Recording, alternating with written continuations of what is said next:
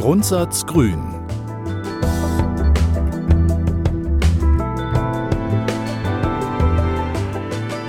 Der Podcast zum Grundsatzprogramm von Bündnis 90 Die Grünen.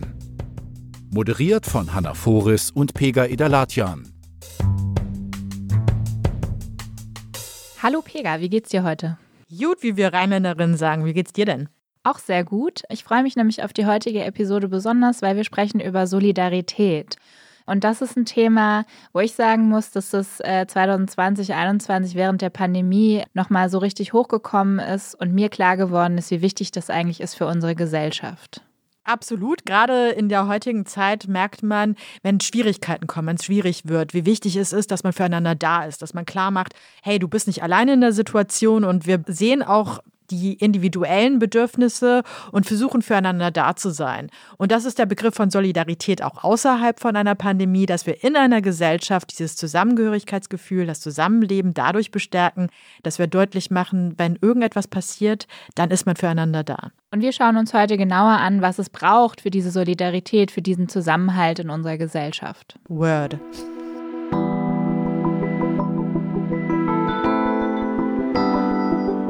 Ein starkes soziales Netz ist die Grundlage für persönliche Entfaltung und gesellschaftlichen Zusammenhalt. Niemand soll unterhalb des Existenzminimums leben müssen. Nicht nur unser gesellschaftliches Zusammenleben, auch unser wirtschaftlicher Wohlstand baut auf Sorgearbeit auf, die meistens unbezahlt oder unterbezahlt von Frauen geleistet wird. Es gilt, die Voraussetzungen zu schaffen, damit diese Arbeit gerecht zwischen den Geschlechtern verteilt werden kann. Insbesondere Kinderbetreuung und die Pflege von Angehörigen und Freunden sind keine Privatsache, sondern gesellschaftliche Aufgabe.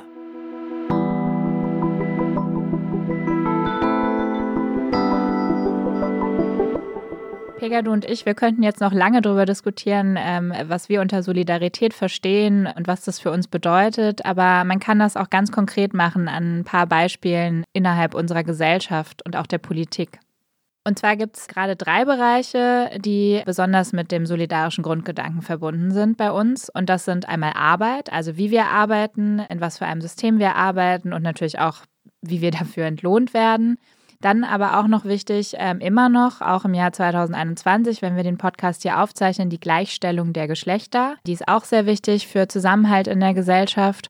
Und natürlich das soziale Sicherungsnetz, in dem wir uns alle befinden. Gott sei Dank gibt es das in der Bundesrepublik.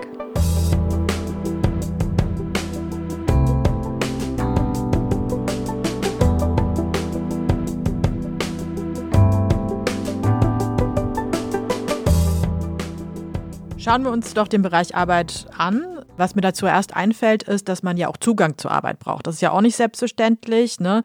Wenn ich mir zum Beispiel überlege, ähm, was für Barrieren es gibt und dass auch einige Personen einfach keinen Arbeitsplatz finden, ist das auch ein Bereich, der gesichert werden muss. Das stimmt. Und wenn du und ich, wir jetzt hier so über Arbeit sprechen, ähm, dann haben wir wahrscheinlich eher so dieses Bild von so einem Angestelltenverhältnis im Kopf, weil ich glaube, du bist auch angestellt, ich bin angestellt, aber da gibt es ja auch noch viel mehr.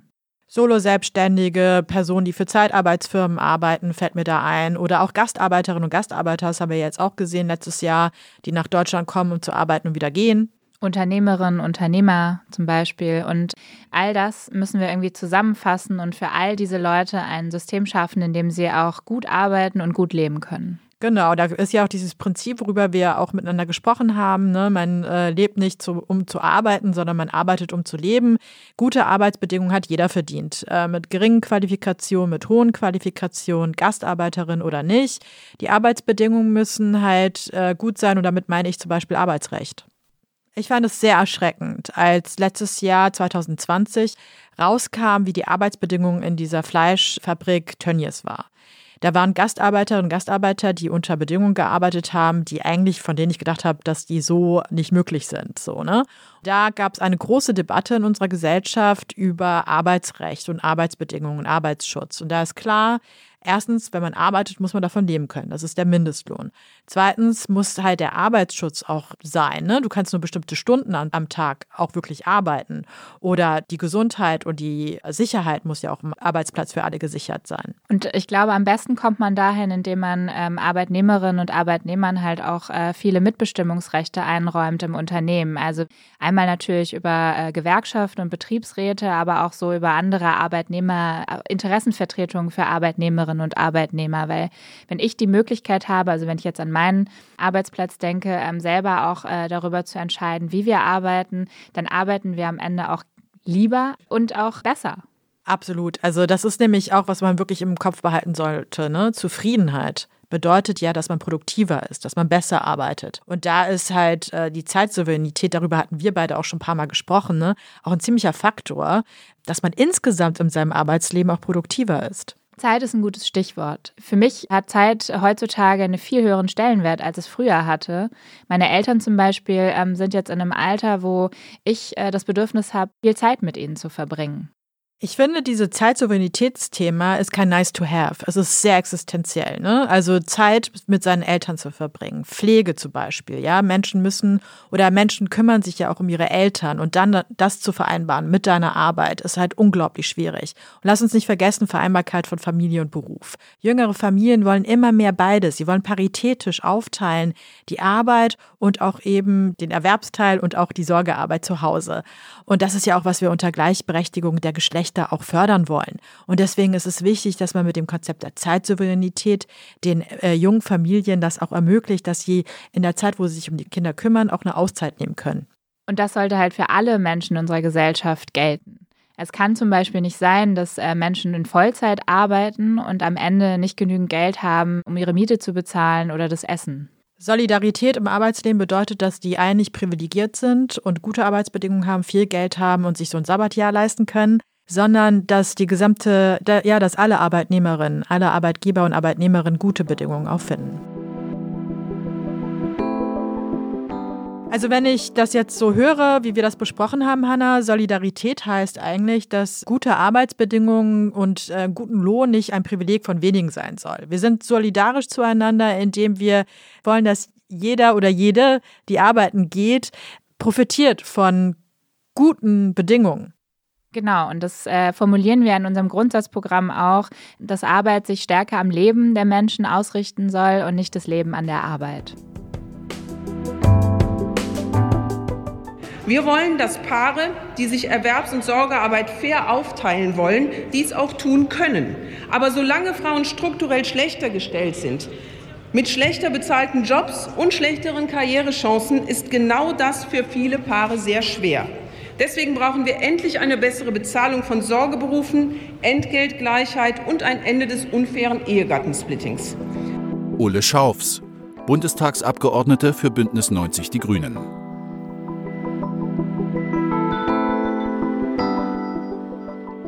Wir haben jetzt sehr viel über Erwerbsarbeit gesprochen, aber es gibt ja einen ganz großen Bereich, der auch Arbeit ist, der gar nicht entlohnt wird. Das ist die Sorgearbeit. Das heißt, die eigenen Kinder großzuziehen ähm, zu Hause, vielleicht noch Angehörige zu pflegen und überhaupt alles, was so im Bereich zu Hause passiert. Und diese Arbeit übernehmen immer noch hauptsächlich Frauen. Da gibt es verschiedene Herangehensweisen. Einmal ist es so, dass also die Frauen, die dafür tatsächlich auch Geld kriegen und beschäftigt werden, da haben wir das, die Debatte von Gender Gap, das haben wir auch schon mal geführt. Das ist die eine Sache. Du sprichst jetzt von den Pflegeberufen. Genau, äh, ja, genau. genau die Pflegeberufen, die Kita-Erzieherinnen, ne, dass man den Bereich auch gut bezahlt, gut ausbaut, dass man eben gute Betreuungsstrukturen hat. Dann entlastest du einmal den Privathaushalt und machst klar, das ist keine Privataufgabe, Sorge und Betreuung. Das andere ist natürlich, was äh, auch wichtig ist, ist, dass man diese Zeitsouveränitätssache, die wir vorhin angesprochen haben, ne, das muss ich ja jetzt nicht nochmal ausführen, aber der Punkt ist, wenn du halt auch eine gewisse Zeit raus kannst aus deinem Job für, was ich, dafür äh, für zwölf Monate, dass du dann dir auch die Zeit nehmen kannst für die Kinder oder auch für die Pflege deiner Eltern. Eine Stellschraube an der Stelle ist ja aber auch noch, wie überhaupt äh, Arbeit verteilt ist. Und da ist es auch immer noch so, ähm, dass es meistens so ist, dass Frauen zum Beispiel ähm, nach der Geburt des Kindes noch zu Hause bleiben oder in Teilzeit arbeiten. Das sei ja auch jeder freigestellt, aber aktuell ist es so, dass zum Beispiel unser Steuersystem das auch noch begünstigt. Ne? Also zum Beispiel durch das Ehegattensplitting, da haben wir auch schon drüber gesprochen, ähm, wenn man das abschaffen würde ähm, und lieber ähm, dafür sorgt, dass Familien mit Kindern unterstützt werden, wäre das auch ein Weg zu mehr Geschlechtergerechtigkeit. Ja, da sind zwei Sachen. Also einmal Ehegattensplitting hast du jetzt gerade erwähnt, richtig. Und was mir auch noch dazu einfällt, Hanna, ist, dass Frauen ja immer noch schlechter bezahlt werden. Ne? Und wenn dann sozusagen die Entscheidung ist, wer von uns beiden oder wenn ein Paar entscheiden soll, wer geht, macht weniger Stunden, ist es meistens die Person, die weniger verdient. So, ne? Und das führt dann halt dazu, das ist jetzt oft die Frau, das ist jetzt in äh, Heterofamilien so, in Regenbogenfamilien haben wir, ist die paritätische Aufteilung eigentlich auch immer etwas besser, so nach der Statistik und nach Studien. Realität ist aber auch, dass nicht nur Paare äh, Kinder großziehen, sondern es gibt eine Vielzahl an Alleinerziehenden in Deutschland und auf die Gefallen, dass ich mich wiederhole, auch das sind hauptsächlich Frauen und die müssen halt all die Herausforderungen, die Paare halt gemeinsam angehen können, alleine tragen. Die Situation ist halt auch dramatisch, ne? Also die sind mehr gefährdet von Armut betroffen zu sein. Und in Studien sieht man auch Überforderung und auch eine höhere Gefahr, äh, gesundheitlich oder halt auch psychisch beeinträchtigt zu werden. Und da ist es halt auch wichtig, dass man äh, da die Bedingungen schafft, dass nicht mehr so ist. Also wir hatten die Kinderbetreuung, wenn Kinder betreut sind, dann kann ich auch wieder arbeiten gehen. Wenn die Gehälter angeglichen sind, dann verdiene ich auch ausreichend für mein Einkommen. Also auch hier kann man sehr viel machen, was wir auch im Grundsatzprogramm auch geschrieben haben.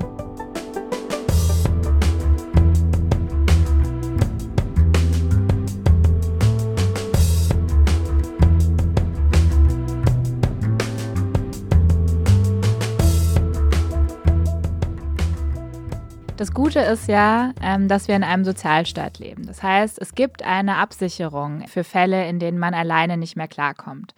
Was man dazu allerdings sagen muss, ist, dass die vielleicht nicht immer unbedingt so optimal funktioniert. Und ich möchte an dieser Stelle das Thema Hartz IV ansprechen. Einerseits, weil ich selber das auch mal erlebt habe, wie das ist, und andererseits, weil das ein gutes Thema ist, um zu sehen, dass man manchmal auch feststellen kann als Politikerin oder als Politiker, dass man mal eine Idee hatte, die in die Hose gegangen ist. Ich finde, das kann man genauso sagen. Hartz IV war ein Fehler. Und deswegen wollen wir Hartz IV überwinden. Und das schreiben wir auch genauso in unserem Grundsatzprogramm. Und wir würden nämlich gern das Hartz-IV-System ersetzen durch eine Garantiesicherung.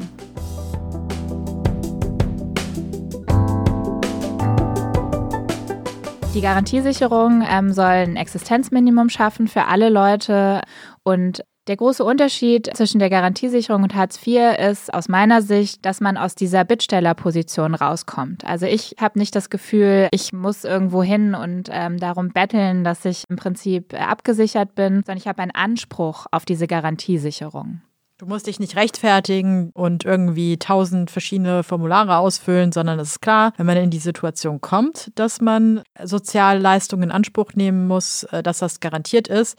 Und was auch wichtig ist, was in dem Grundsatzprogramm gesagt wird, ist, dass man halt auch dafür sorgt, dass Menschen nicht arbeitslos werden. Ne? Also wir wollen einerseits diese Grundsicherung, diese Existenzsicherung, aber auch schon davor durch eine Arbeitsversicherung, also die Versicherung, dass man weiter im Job bleibt, auch sicherstellen, dass Menschen eben nicht in die Situation kommen. Was wir auch gelernt haben, würde ich jetzt mal so sagen, ist, ähm, dass Kinder keine kleinen Erwachsenen sind und deshalb auch eine andere Art der Sicherung brauchen. Also die dürfen nicht an den Eltern dranhängen. Das heißt, neben der Garantiesicherung für Erwachsene wollen wir auch eine Kindergrundsicherung und die orientiert sich dann auch genau an den Bedürfnissen, die Kinder haben. Also da ähm, spielt dann auch sowas mit rein, dass ein Kind halt nicht nur was zu essen braucht und irgendwie warme Klamotten, sondern ein Kind muss auch die Möglichkeit haben, an sozialen Aktivitäten teilzunehmen, zum Beispiel Mitglied im Sportverein zu sein oder zu lernen, ein Instrument zu spielen.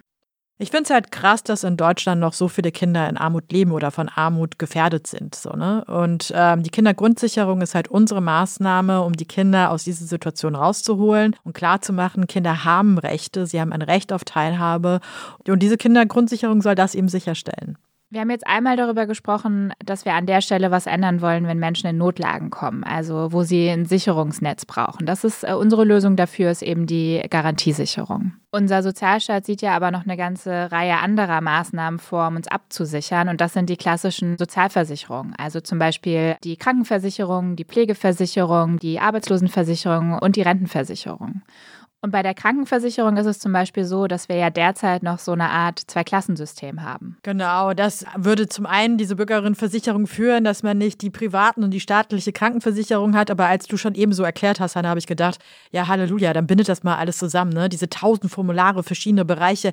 Also wir hatten ja auch kurz über die Situation von Alleinerziehenden gesprochen. Ne? Für uns Grüne ist das Thema Hilfe aus einer Hand wichtig, weil ich glaube, ich weiß nicht, wie viel Zeit drauf geht, um zu erfahren, was für einen Anspruch man hat, wo man welches Formular ab abholen soll. Und wenn du sagst Bürgerinnenversicherung, so wie du es sagst, denke ich, ah ja, dann ist irgendwie alles unter einem Hut und ich muss die ganze Zeit hin und her rennen. Und es ist nicht nur alles unter einem Hut, sondern es ist auch alles solidarisch, weil nämlich der Unterschied zum derzeitigen System sein wird, dass da alle zu beitragen. Also egal, ob, ob ich als Angestellte arbeite, ob ich Unternehmerin bin, solo selbstständig, wir alle tragen dann zu diesen Bürgerversicherungen bei mit unserem Einkommen. Und am Ende wird keiner vergessen und profitieren auch wiederum alle von dieser Bürgerinnenversicherung. Also ich glaube, das ist genau dieses super solidarische. Ja, Hanna, und äh, wer zahlt das dann? Du oder ich oder wer? Ja, wir zahlen das halt alle, ne? Also wir haben ja schon ein Steuersystem, zu dem wir alle beitragen. Wobei ich halt sagen muss, alle ist vielleicht äh, nicht so ganz korrekt. Ich glaube, da gibt es noch ein bisschen Luft nach oben. Also wenn man sich zum Beispiel anguckt. Ähm, wer so flieht. Ja, also äh, Steuerflucht zum Beispiel.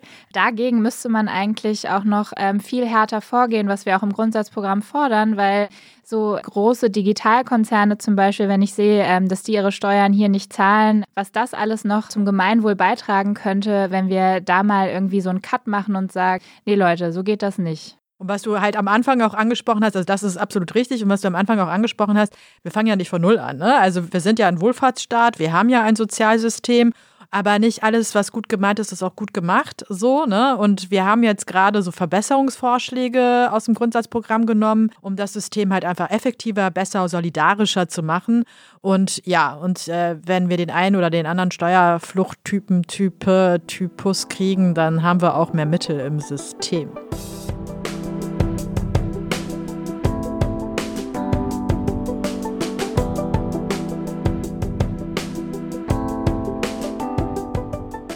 Wenn ich so drüber nachdenke, Hanna, worüber wir gesprochen haben, ne, diese Solidaritätssache, wenn ich das aber auch nochmal so runterbreche auf das Individuum, habe ich denn das Gefühl, dass wir dem Menschen mehr Würde beimessen, ne? so, so ein Leben in Würde. Und ja, ich, ich, ich bringe das halt irgendwie so ein bisschen mit unseren Werten wieder zusammen. Es ist mehr Würde, mehr Freiheit und mehr Selbstbestimmtheit. Ne? Also es ist halt, ja, man ist nicht in so einem Hamsterrad drin. Vielleicht kann ich das so sagen.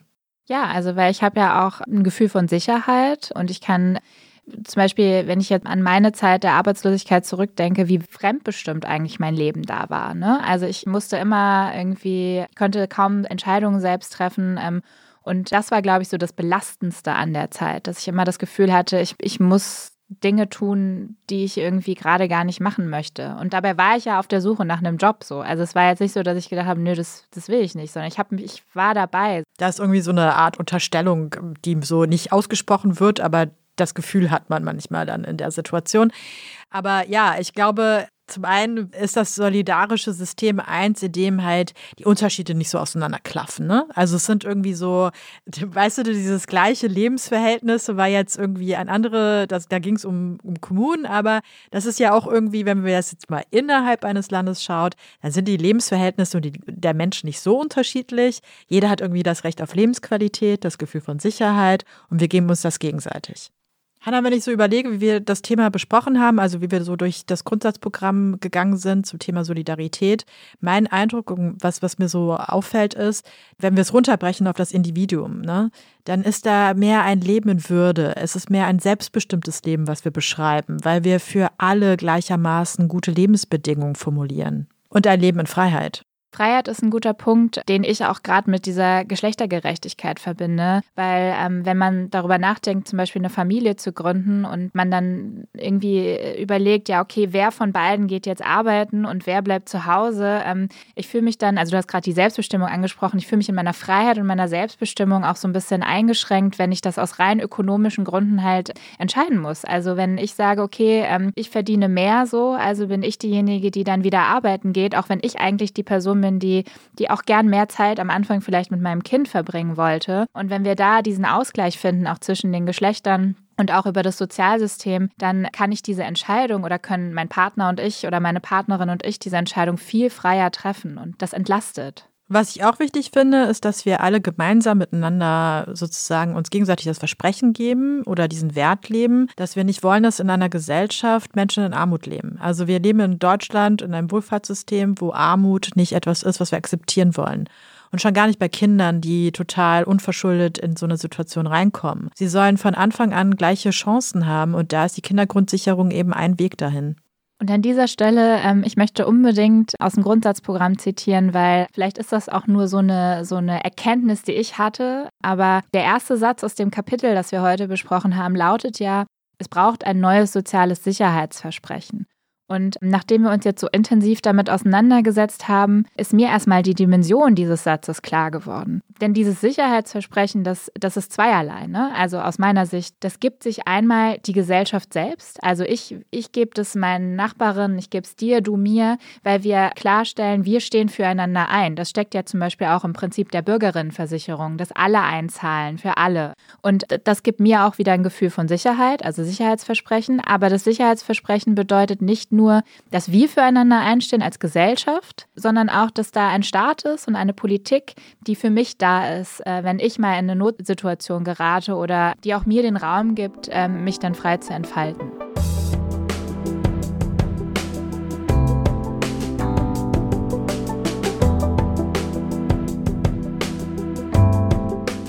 Wenn man so sonst immer über Sozialpolitik spricht, über, äh, dann geht es immer so um Umverteilung, Transfer, Leistung und so einen ganzen Kram. Wenn man es aber, wenn man dann mal einen Schritt zurückgeht und guckt, auf was das eigentlich basiert, dann ist das halt Zusammenhalt und Solidarität. Und das ist, glaube ich, heute sehr gut klar geworden. Denke ich auch. Und ja, das ist eine Entscheidung, ob man in so einer Welt leben will. Wir haben sie getroffen, dass wir das so möchten.